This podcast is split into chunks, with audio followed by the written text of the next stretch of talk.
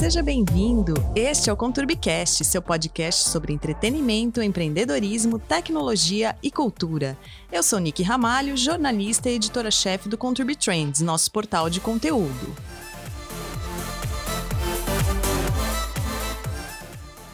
Então vamos lá, gente. Esse é mais um Peju. Chegamos ao nosso número 17. Hoje eu trouxe um convidado aqui muito especial na minha carreira, assim, o Alexandre Tondela. Eu já falei dele no episódio sobre faculdade, foi meu professor. Ele, além de professor, é diretor da Rádio Cultura, coordena o programa de TV é, na Cultura também, chamado Prelúdio, que é um concurso de música clássica. Coordena também o Talentos, que é um reality de teatro musical apresentado pelo Jarbas Homem de Melo. Além de dar aula, né, que eu falei, na rádio é, da Fundação Armando Álvares Penteado na FAP. Fala, Lê, tudo bem? Tudo Muito bem. obrigado por aceitar meu convite, fazer parte desse Peju. A gente vai é, falar um pouquinho sobre rádio, falando um pouquinho de podcast, marketing, o que está vindo dessas novas gerações que estão fazendo aula lá com você. E muito obrigado por aceitar esse desafio meu aqui de fazer podcast todo dia, o Peju. As pessoas ficam perguntando o que é o Peju, né? Então, é uma coisa que a gente inventou, que eu trouxe dos vlogs, né? As pessoas faziam o Veda, que é o vlog Everyday in April. Eu falei, vou fazer em junho o Peju. Peju. Vamos ver o que, que vira. Obrigado, Ale, por aceitar o convite. Bem-vindo ao Conturbicast. Muito obrigado, foi muito bem recebido aqui. E por isso que eu estou aqui para fazer uma réplica, né? Como eu fui citado num dos episódios, eu vim aqui para ver como é que era o negócio aqui. Sou fã do, do podcast. Muito obrigado, Ale. Então conta pra gente um pouco da sua história. Então, é, te conheci na, na FAAP, né? Então você já você foi aluno da FAAP, isso é legal pra caramba, né? Fui. Falando que professor, que é, aluno que vira professor, esse caminho é, é, é interessante, né? A gente tá antes off-record aqui, a gente estava falando de é, por que, que você dá aula, né? Então conta um pouquinho dessa trajetória pra gente. Então, eu tenho 48 anos, eu me formei em 93 e logo depois eu fui convidado para dar aula, né? Eu fiquei um tempo uh, só na cultura, né? E aí me convidaram para dar aula de sonoplastia. Treinei na base, mas falei, vamos ver o que que dá. E na verdade, dar aula é mais para você aprender você compartilhar, né? Eu acho que você aprende muito quando você dá aula. E a minha experiência na cultura, eu estou lá desde 92, ou seja, faz 28 anos que eu estou lá. E parece que faz cinco de tanta coisa que a gente vai fazendo e tal. É, trabalhar na emissora que eu trabalho, tanto na rádio quanto na TV Cultura, é um privilégio, né? Você tem uma, uma emissora que traz conteúdo interessante, né? Para o espectador e para o ouvinte. Você sabe o que é isso, tanto Sim. é que a sua produtora é de conteúdo. Então, isso uhum. faz toda a diferença. Mas, de qualquer forma, você me perguntou como é que foi a minha trajetória. Então, eu sempre fui um cara que gostou de rádio e TV, desde moleque. Então, quando eu entrei para a faculdade para fazer rádio e televisão, para mim era uma coisa absolutamente mar maravilhosa, fundamental foi, na minha vida. E foi natural, né? Quando você ama, né? É, é pois é, é, eu não saberia fazer outra coisa, né? Mas a vida da gente vai criando esses obstáculos, né? Para você ter uma ideia, eu nem sabia que tinha o curso de rádio e TV. Eu só soube que tinha o curso de rádio e TV quando eu entrei no cursinho e que aí eu comecei a me, me interessar. Mesmo assim, eu nem prestei. Na verdade, prestei jornalismo, prestei publicidade, e a última matrícula que eu fiz em, em, em, em vestibular, em fazer a prova, foi o da FAP. Foi o último. Eu falei, ah, vai que, né? Falei, gente, que engraçado. Eu sempre procurei isso, mas achava que comunicação bastava. Não, não, eu gosto de comunicação, mas eu gosto de rádio e TV. E eu entrei na FAP. Quando eu entrei na FAP, eu fui nas outras que eu tinha passado e peguei o dinheiro da matrícula de volta, porque já tinha me matriculado, né? O vestibular da FAP foi o último e eu fiquei encantado. Então, na verdade, é, quando a gente escolhe o que a gente gosta, o olho brilha. Quando a gente escolhe o que a gente gosta, a gente tem mil críticas, mas a gente não consegue sair da área. Por quê? Porque, cara, é muito legal, é muito bacana. Só que você tem que pedalar. Não adianta você ficar no, no conforto da su, do seu prazer, e essa zona de conforto é muito difícil. Então, só resumindo, me formei, comecei a dar aula, dou aula e trabalho na área, né? E eu não sei dizer o que, que eu gosto mais. Isso é, dizer, o destino vai fazer com que num determinado momento eu tenha que escolher uma coisa ou outra. Mas enquanto eu não precisar escolher, eu vou continuar fazendo as duas coisas que uma complementa a outra. Vou dizer por quê. Foi dando aula que eu aprendi a fazer gestão de pessoas. Eu não fiz administração. Eu fiz um curso muito mais é, intensivo, que é trabalhar com jovens. E isso faz com que hoje eu consiga dirigir uma empresa, entender essa gestão de pessoas. Se alguém me perguntar o que, que eu melhor sei fazer, é a, a gestão do, da, das pessoas, a gestão da produção. Isso, para mim, me encanta muito. Não, é lógico, né? Quando você pega o aluno logo na transição do colégio para a faculdade, é, é muito duro para o aluno, né? Então você aprender a gerir ele ali, com todas as ansiedades, com todos os anseios, é, com vontade e sem vontade, muitas vezes, né? Os alunos, parece que eles vão perdendo a vontade conforme vai passando. A gente já discutiu um pouco disso, né? Do que você aproveita ou não da faculdade. Sim.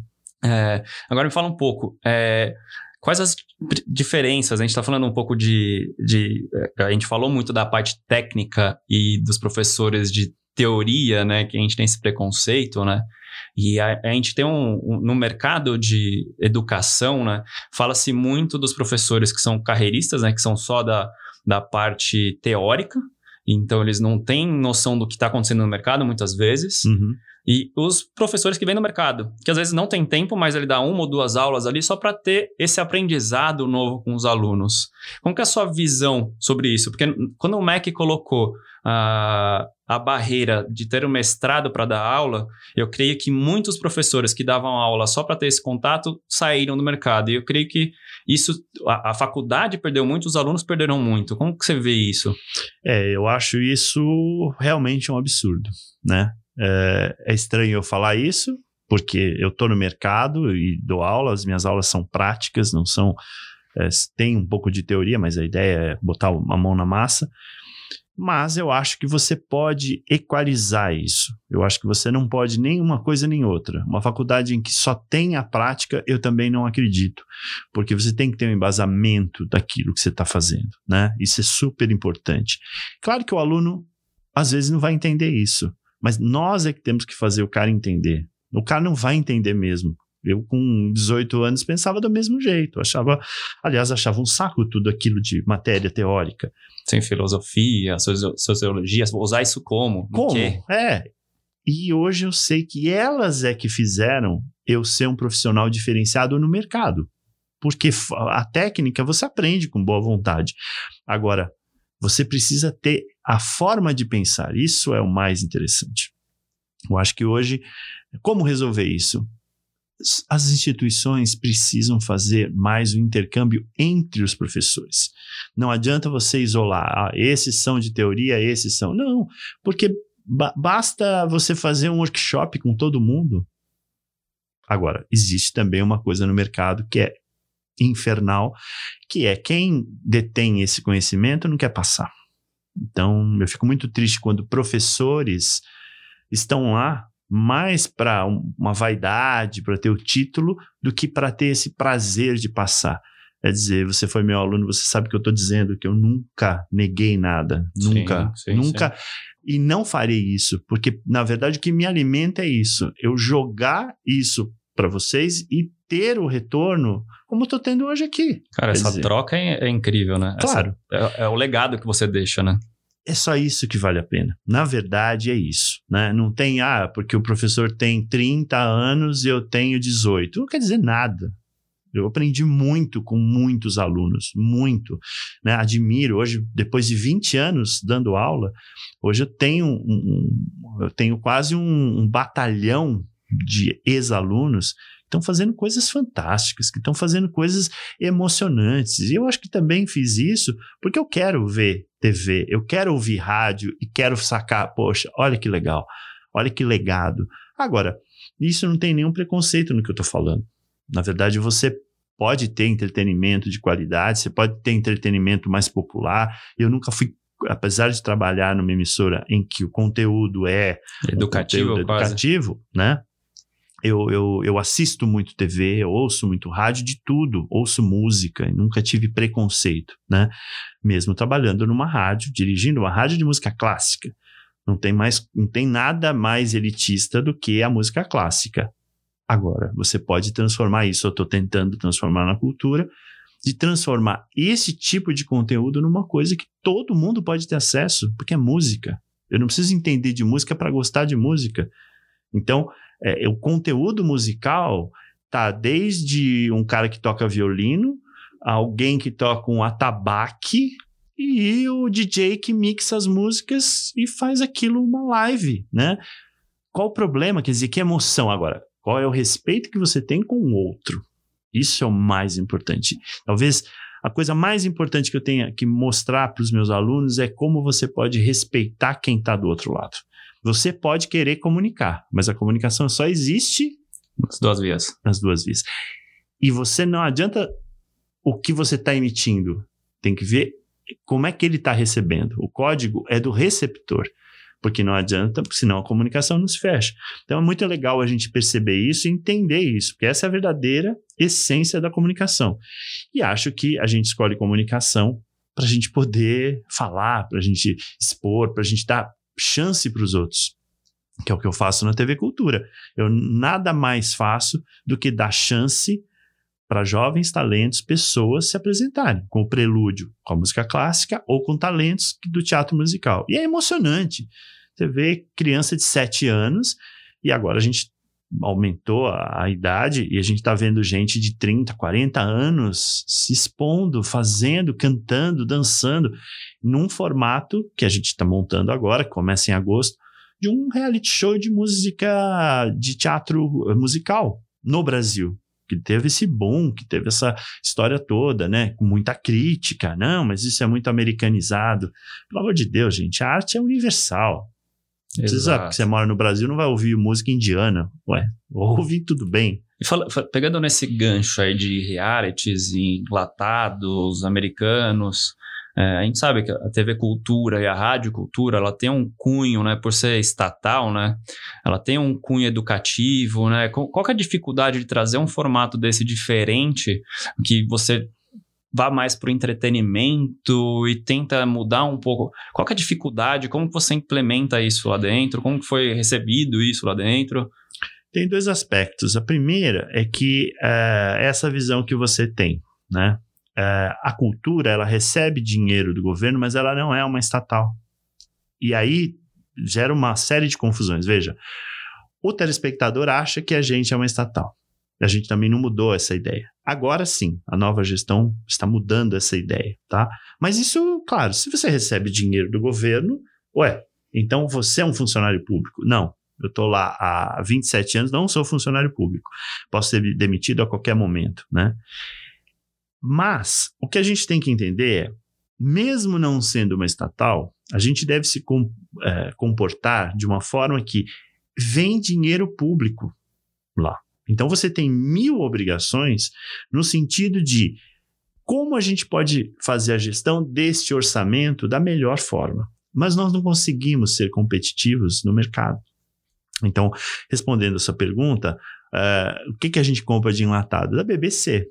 São os documentários. Que tem o mesmo modelo, né? Que tem o mesmo modelo, exatamente. Tive o privilégio de ir lá, fiquei encantado com aquilo. Aquilo é uma, é uma fábrica de criação, né? Até o ambiente que você entra. Mas vamos lá, aí, por exemplo, a BBC a gente sabe que eles vendem muito conteúdo. Sim. Então a receita deles é totalmente diferente da cultura. Completamente. Porque a cultura ela consegue vender formatos para fora, por exemplo, um prelúdio vocês conseguiriam comercializar para a BBC de volta? Que isso é um X da questão que é super complexo aqui, né? Eu, por ter trabalhado na Red Bull, a Red Bull consegue fazer muito bem isso, e quando você fala que uma marca consegue vender conteúdo, já rola uma estranheza. Agora, quando você fala de uma empresa que recebe dinheiro público, vender material, vender a sua produção para fora, é muito complexo. Então, como vocês veem essa comercialização? É, é uma via possível daqui para frente, já que tem tantas mudanças acontecendo? Acho. Acho que se a gente não fizer isso, realmente nós estamos fadados a fechar. se a gente não. Por quê? Porque existe no estatuto várias limitações, né? Então, é... qual o melhor momento da TV Cultura que todo mundo lembra, né? Principalmente a sua geração, o Castelo Ratimbum. O Castelo Ratimbum só existiu porque você tinha o Bradesco, você tinha grandes empresas que apoiavam a cultura, né? Como apoiadores culturais. Sim. Então você Mas uma dúvida, nem... só um, um parênteses. No, no Castelo Radibum, era é, incentivo fiscal? Como que funcionava? Sim. Era incenti- incentivo fiscal. Sempre a cultura trabalhou com a questão de, de- da Lei Rouanet e de Ah. outras leis que possibilitam isso. Tá. O que não, no meu ponto de vista, não tem problema nenhum. Nenhum, nenhum. Ao nenhum. contrário, né? Quer dizer, é uma forma de você dar um retorno, né?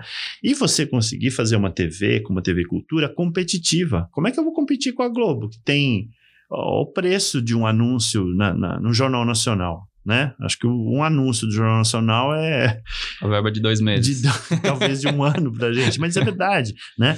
É, então, como é que você vai competir com isso? Agora, não existe TV sem um orçamento, porque por mais que você sempre tem um gasto, quer dizer, uma equipe de televisão, só a equipe já é um valor, né? Fora a tecnologia, fora tudo isso. Só que a gente se acostumou muito a entender a TV Cultura, a Rádio Cultura, como algo que dá chance para os novos talentos, dá chance para o novo apresentador, Serginho Groisman, né, todo mundo que passou pela TV Cultura, pela Rádio Cultura.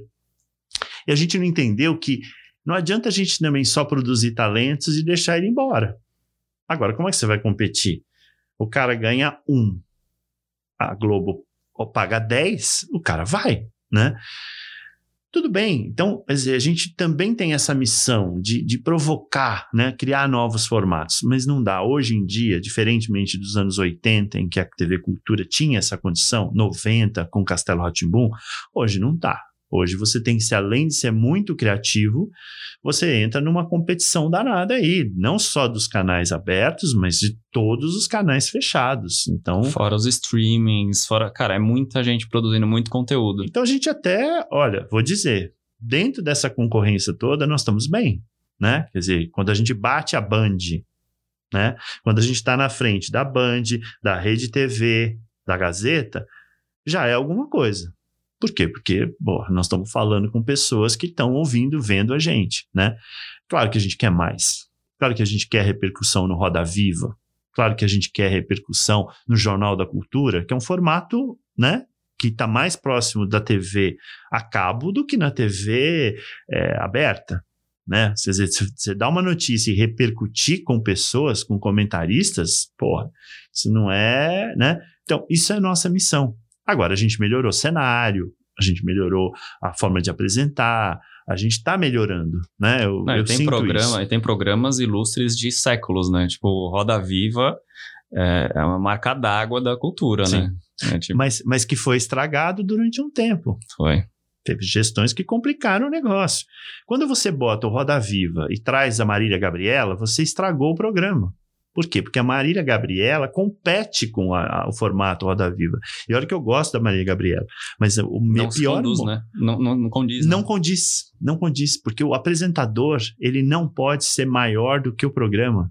No caso do Roda Viva, de jeito nenhum, porque É. o centro é o mais importante. Exato. Você tem que ter alguém que saiba conduzir, e, né? Isso a gente teve Paulo Marcum, a gente teve Heródoto Be- Barbeiro, todos muito bons.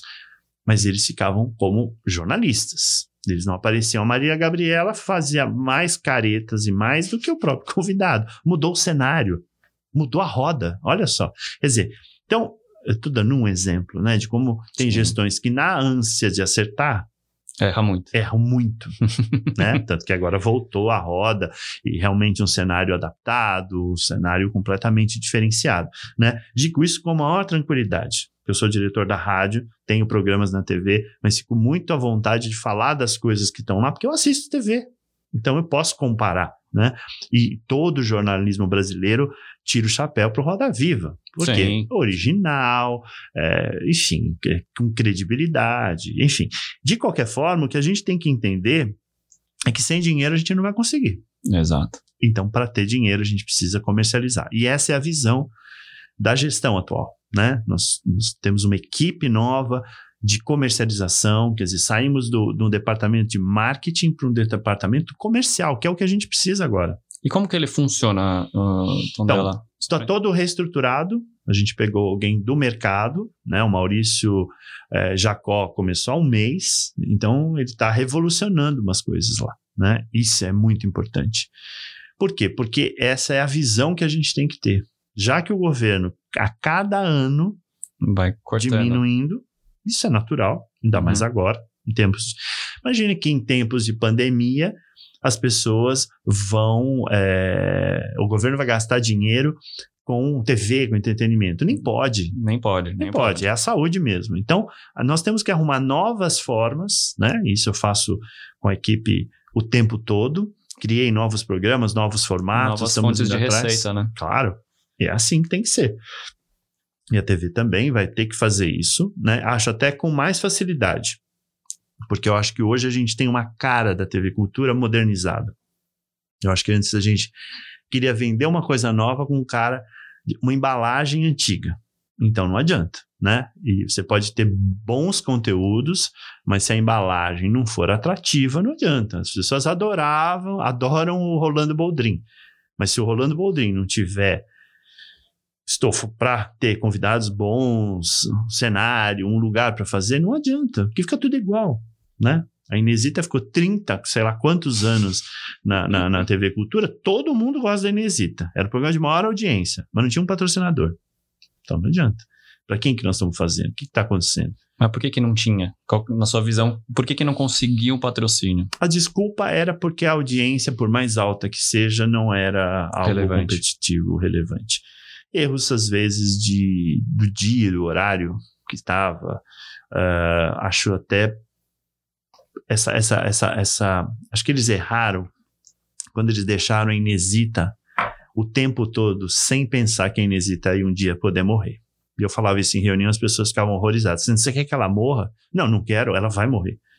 Então a gente precisa. Então faltou fazer alguma coisa em paralelo, alguém que fosse apresentando com ela, porque quando ela saísse, você continuasse.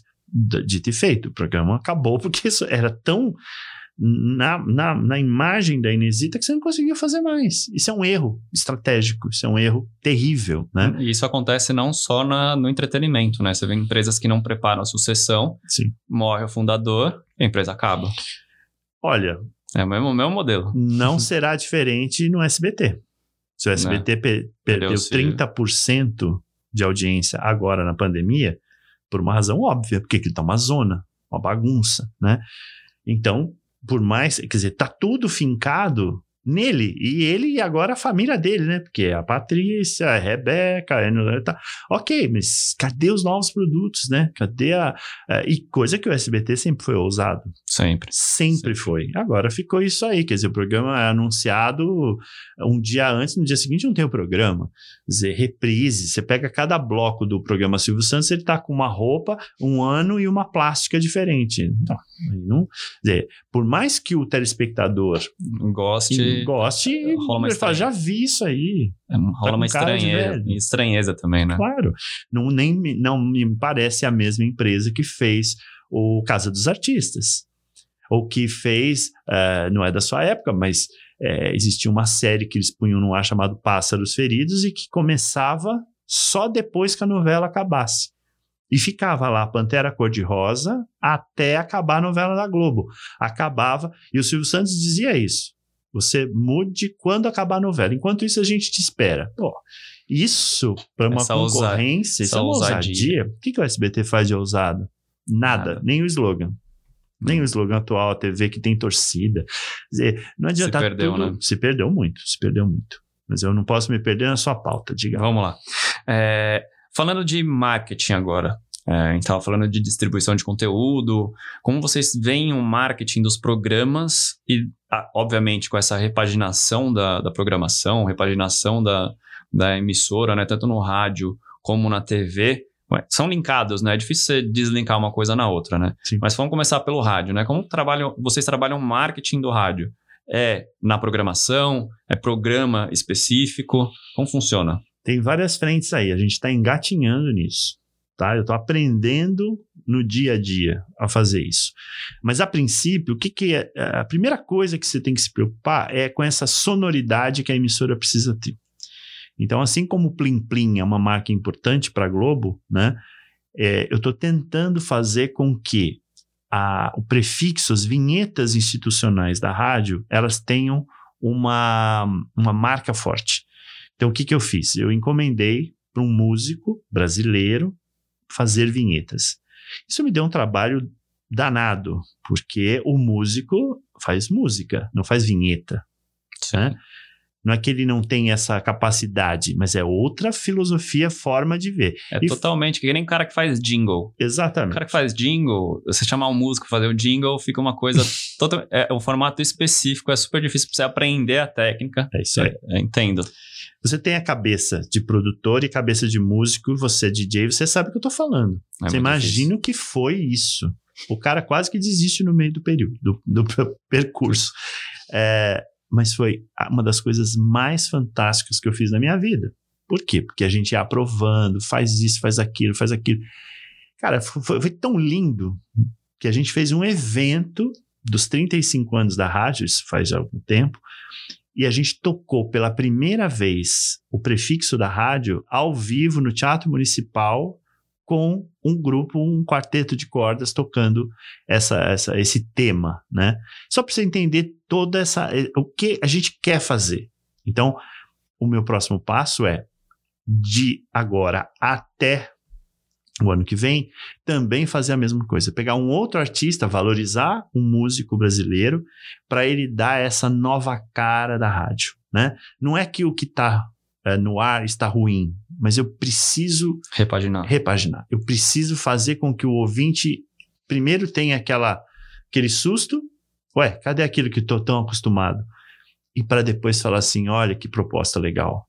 De ano em ano a gente vai ter como se a gente trocasse de estação do ano. Não vou fazer isso a cada estação, mas uhum. vou fazer de um de ano em ano no aniversário da rádio. Então vou mudar essa plástica. Claro, a gente pode até manter um tema, mas eu quero mas uma roupagem. Vocês, fa vocês, fazem uma vinheta tipo 10 segundos, 15? Como que é essa roupagem? Isso, a gente vai criando carimbos para rádio. Tá. Né? Então, o prefixo longo que, com, que fala, que dá todas as características que é obrigatória de todas as rádios, uhum. né? Se você se identificar, e eu crio é, é, pequenas vinhetas, né? Que fazem, que só dizem o nome da rádio e a frequência. É, ele fez mais do que isso, né? Eu, por exemplo, os programas jornalísticos, ele fez vinhetas, né, com instrumentação é, de música clássica para os programas jornalísticos. Para quê? Para que você consiga ter uma unidade. Aquilo tudo tem um porquê, entendeu?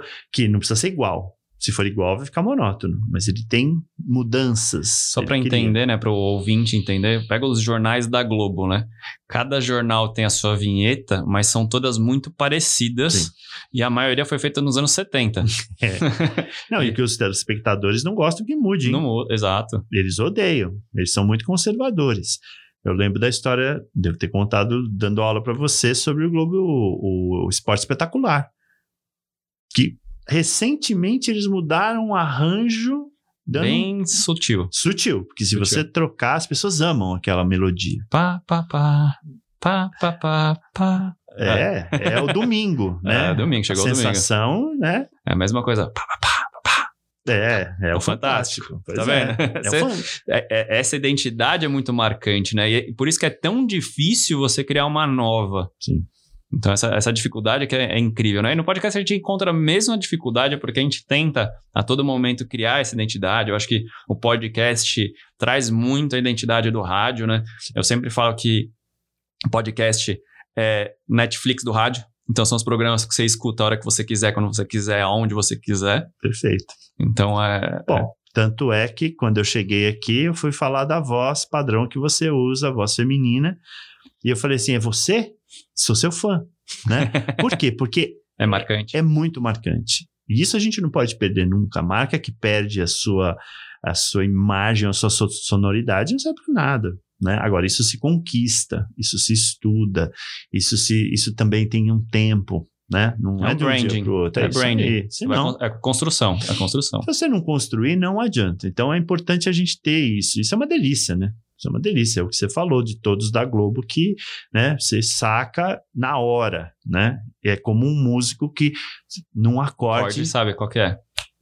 esse aí é os Rolling Stones. Esse é o Lulu Santos. Esse é o fulano. Per- perfeito, porque o artista, o artista não precisa mais nada. Se ele tiver essa marca, tá feito. Ele, ele perpetua, né, a identidade dele. Isso é fantástico. Maravilha. Falando de podcast, é, como que a faculdade, agora vamos. como que tá? Dois âmbitos, né? Então, vamos falar da faculdade, como ela está se preparando para os podcasts, se é uma realidade, se os alunos já vêm pensando nisso, se eles consomem, e como que é na rádio a produção de podcasts, se vocês fazem apenas adaptações ou se tem programas específicos para podcasts.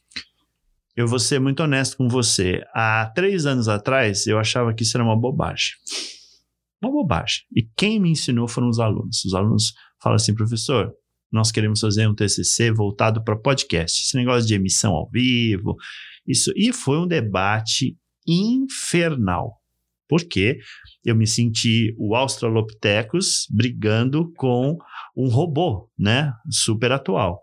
E tudo bem, foi muito legal essa discussão, porque o que eu dizia para eles é o seguinte, gente, podcast é muito aquém do rádio. E levei uma cacetada. Claro, Ainda bem que a mesa é grande aqui. claro, ainda bem que tá distante, claro, mas eu também não penso mais assim. Eu entendi isso. Mas veja como você, de- de- mesmo uma pessoa aberta que eu acho que sou, olha quanto tempo eu demorei para entender, que são linguagens diferentes. E eu tinha essa, falei assim, gente, o rádio te dá mil possibilidades que o podcast não te dá, porque ele só trabalha com a voz. Se eu colocar uma música, você não pode colocar porque cai, porque nós não aceita, porque não sei o quê. É, o, o cara fica falando, não põe uma, uma, um efeito. Você já está me olhando assim, eu sei por quê. Claro que há uma crítica, e isso é ótimo, isso é o debate. E eu realmente é, tirei o chapéu, entendi isso, né? vi que esse boom que virou o Brasil, né? a gente na, na FAAP tem um especialista é, chamado Marcelo Abud lá, que faz isso, que trouxe essa informação, meu amigo há 30 anos, e ele falava, você tá errado, hein? Podcast é um negócio legal.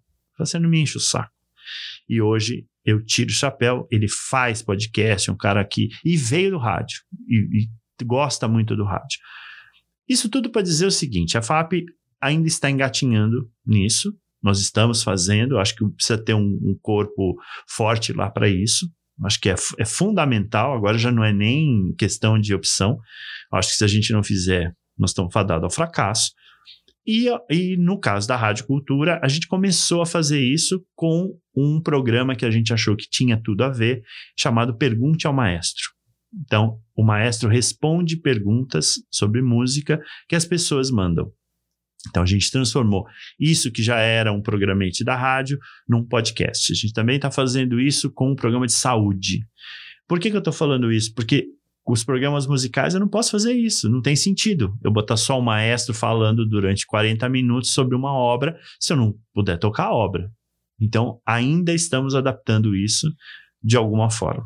Bom, aí vou fazer o advogado do diabo. Sim. É, podcasts, você consegue ter os direitos de, de execução, você não consegue comercialização. Sim. Então, por exemplo, eu consigo colocar uma música dos Rolling Stones, mas se eu monetizar, ah, as plataformas tiram ele do ar. Então, eu consigo ter o Creative Commons ou qualquer coisa do tipo de direitos. Então, se for monetizar, que nem no YouTube, né? No YouTube, se eu subo um vídeo que tem um conteúdo do Rolling Stones, o dinheiro não vai para mim, vai para a gravadora e a publisher dos Rolling Stones. Então, o podcast tem essa mesma funcionalidade. Então, eu posso falar de, de música, posso ter música, tanto que um dos podcasts mais ouvidos do, do mundo é do Armin Van Buren, que é um DJ. Então, ele tem toda semana, toda quinta-feira, duas horas de podcast, que vai ao ar também no YouTube e depois fica nas plataformas. Então, você tem essa... Ele não consegue monetizar, mas ele consegue, hoje em dia, já é, pro- propagar isso. Então, isso até é uma novidade que vocês podem experimentar lá também. É, eu soube disso. E por que, que eu não posso fazer? Aí vem o empecilho. Ah, tá vendo? Por ser. é, eu não tenho como entrar com esse dinheiro é, normalmente. Eu, por exemplo, a cultura não tem cartão corporativo. Hum, entendi. Então eu tenho que mudar as regras para poder fazer isso. Isso é muito interessante, né? Você, o, o, os problemas que você enfrenta no dia a dia, que pra gente é normal do lado de fora, porque a gente não tá dentro de uma corporação, Sim. a gente é praticamente uma produção indie, né? Uhum. A gente, a gente produz para clientes, né? Que tem todas as normas, né? Quando a gente fala para a gente faz podcast para grandes farmacêuticas. A farmacêutica, obviamente, a gente não vai colocar uma música conhecida, vai com a música que a gente tem os direitos e tudo mais. Mas você consegue fazer o entretenimento do jeito que eu falei. Mas como que funciona numa cultura, por exemplo? Aí você que tem a os é empecilhos burocráticos. governo. Exatamente. Como é que entra esse dinheiro? De que forma, né? E, e como é que eu tenho que negociar com o maestro também que vai falar? Porque se eu tô ganhando, o maestro tem um contrato para mim para fazer programa de rádio. Então é tudo novo, entendeu? Então, por que, que a gente não deu esse passo ainda? Porque se eu der esse passo, talvez eu perca mais dinheiro do que eu ganhe. Entendi. Então, é, nós vamos chegar lá. Eu acho que essa é a mentalidade. Por enquanto, eu estou testando o formato, vendo como é que funciona, como é que eu tenho o retorno disso. Mas o re- retorno financeiro vai depender desse meu departamento comercial agora. Que eu vou ter que arrumar formas para esse dinheiro entrar. A gente dá em primeira mão para você. A partir de segunda-feira, a Fundação Padre Anchieta terá um acordo com o UOL. Então, nós teremos canais lá dentro do UOL num convênio, num- numa parceria inédita, histórica, né? Eu acho que isso vai nos projetar muito, não Muito só para para rádio, mas para TV, enfim. Então a gente já está fazendo os testes, né? Eu já estou testando câmera no estúdio de rádio para transmitir um programa jornalístico da manhã.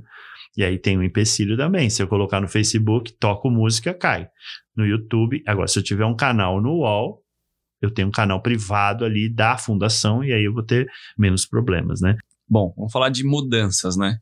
Se fosse para mudar alguma coisa hoje no curso de rádio e TV, que você faria de diferente? Olha, eu mudaria. é difícil essa pergunta, mas é, é- é- eu, sou- eu vou simplificar muito, mas assim, a primeira coisa que eu faria é o seguinte: a primeira semana, ou as duas primeiras semanas do aluno, ele não estaria numa sala de aula, estaria num estúdio, no curso de comunicação. Eu faria eh, praticamente eh, workshops para o cara virar youtuber. Vai para a câmera, faz lá. Cansar ele em exaustão disso. Para quê? Para que ele entenda que se ele entrou para isso, ele já viu que ali tem. Ok? Fica sossegado, acalma a ansiedade. Viu como é que é? Só que se a gente fizer isso, isso todo mundo faz. Agora vamos fazer o contrário. Agora vamos lá. Para chegar num negócio de qualidade bacana que você vai mostrar daqui quatro anos, olha o que você vai ter. E aí você faz o show. Você diz antropologia é para isso. É, é, eu acho que não pode ficar só na mão do professor. Chegar lá e falar assim: então, bom dia, como é que você chama? Como é que é? Você saiu do colegial agora e tal. Não adianta, você tem que botar o cara no. O cara quer isso. Essa geração é da, da, da experiência. Tudo é experience. Então, vamos dar essa experiência pro cara. Não adianta botar o cara lá e o cara vai, daqui a pouco ele vai, faz o trote, agora tem o trote solidário, tudo, tudo lindo. Mas afinal de contas, o que, que é comunicação para esses caras hoje em dia? Então eu botaria eles num desafio de 15 dias, botaria o cara para fazer programa. O cara ia ficar louco. Se você fizer isso, você nunca mais tira o cara da faculdade. Cara faz quatro anos para ele sentir essa mesma emoção que ele teve no começo, De novo lá no fim. mas aí fazendo o quê? Trazendo novos formatos. O cara vai para televisão ver o que está sendo feito. Ele, ele mistura rádio, podcast, TV, YouTube, tudo, porque é isso que a gente está fazendo aqui. É isso que a gente tem que fazer. Não adianta a gente só reproduzir aquilo que já foi feito. Isso você faz na primeira semana, na segunda semana. E o que eu encho muito o saco dos meus alunos é o que vem e eu falo assim: não tá bom. Ah, professor, o que, que você quer? Não sei, você que tem que querer. E faça o cara pensar naquilo. E vem, mesmo que cresça um pouquinho. Ele cresce um pouquinho, daqui a pouco um pouquinho, daqui a pouco ele se sente de pé. Ele fala, porra, claro, eu criei um problema. Porque chega lá no final, o cara vem discutir comigo da mesma altura. Ótimo. É isso. Você não pode olhar para baixo para o aluno. Você tem que querer que o cara olhe no- na mesma altura do seu olho. Aí fica muito mais legal. A aula é uma vivência. tem dias que eu saio da aula e falo assim, cara, que coisa mais impressionante isso aqui. Que energia foi essa que teve? E às vezes é porque teve uma discussão, ou porque um aluno discordou do outro, e eu trouxe um exemplo, aí no semana seguinte eu falo, porra, a classe lá da Maria citou tal coisa, eu vou levar. Vamos levar, vamos ver o que que ele, né? Faça uma piada, quer dizer, cria uma situação, provoca o aluno. Quer dizer, se você provoca o aluno, vem uma onda. Você tem que estar preparado também, né, negão? Porque você vai e o, a coisa volta. Vamos lá. Ué, ser medroso para dar aula não adianta. Bobagem. Isso tem muito, tem sentido. Tem muito professor medroso, né? tem muito professor medroso que precisaria de um, inclusive, de uma sustentação da própria instituição para saber lidar com as coisas. Porque é difícil mesmo. Eu tenho dó dos, sei lá, dos três primeiros anos que eu dei aula, eu acho que eu fui muito incisivo. Eu queria muito, porque eu achava que o cara tinha que saber aquilo. Depois eu fiz um curso que me ensinou a ser andragógico. Tem coisa que você não vai, não adianta você ser didático. Você tem que tratar o adulto como adulto. Pode ser que ele não queira aprender. E aí não tem jeito. Agora você tem que fazer formas do cara querer aprender. Porque se ele quiser aprender, a aula só vai ser um estímulo. Ele vai aprender até lendo jornal, vendo revista ou na internet. É isso aí.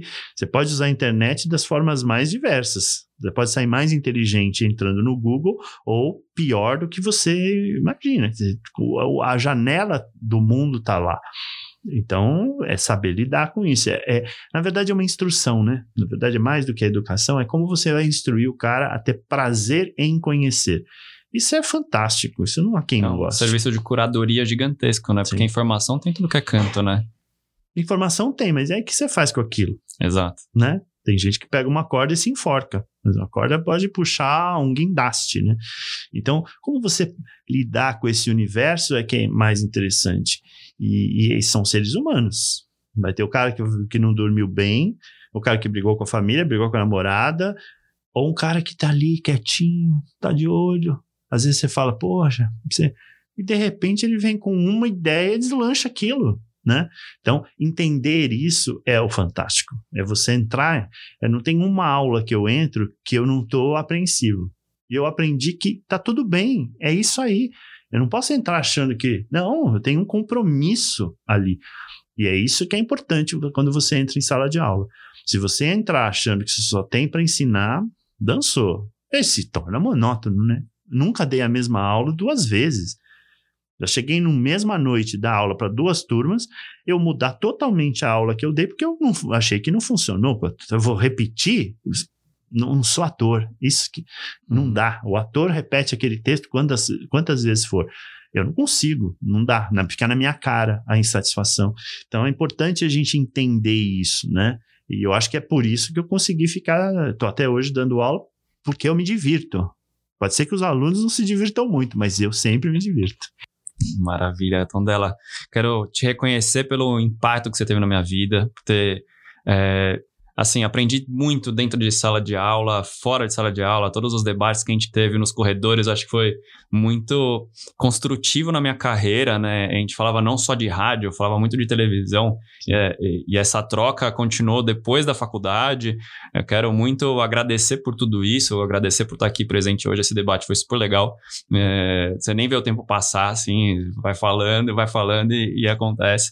Você vê que é tipo quase dois amigos aqui falando mesmo, né? Com. A gente, é, quero realmente agradecer por tudo isso e, e deixar as pessoas é, que quiserem aprender mais, quiserem saber mais, assistam coisas diferentes, né? Vê, assista a cultura. A, a gente está acostumado a, a, consumir ativamente. O que é o consumo ativo? É querer ver só as coisas que a gente quer. E isso é um grande problema que a gente tem hoje em dia. Uhum. É um grande problema. Por quê?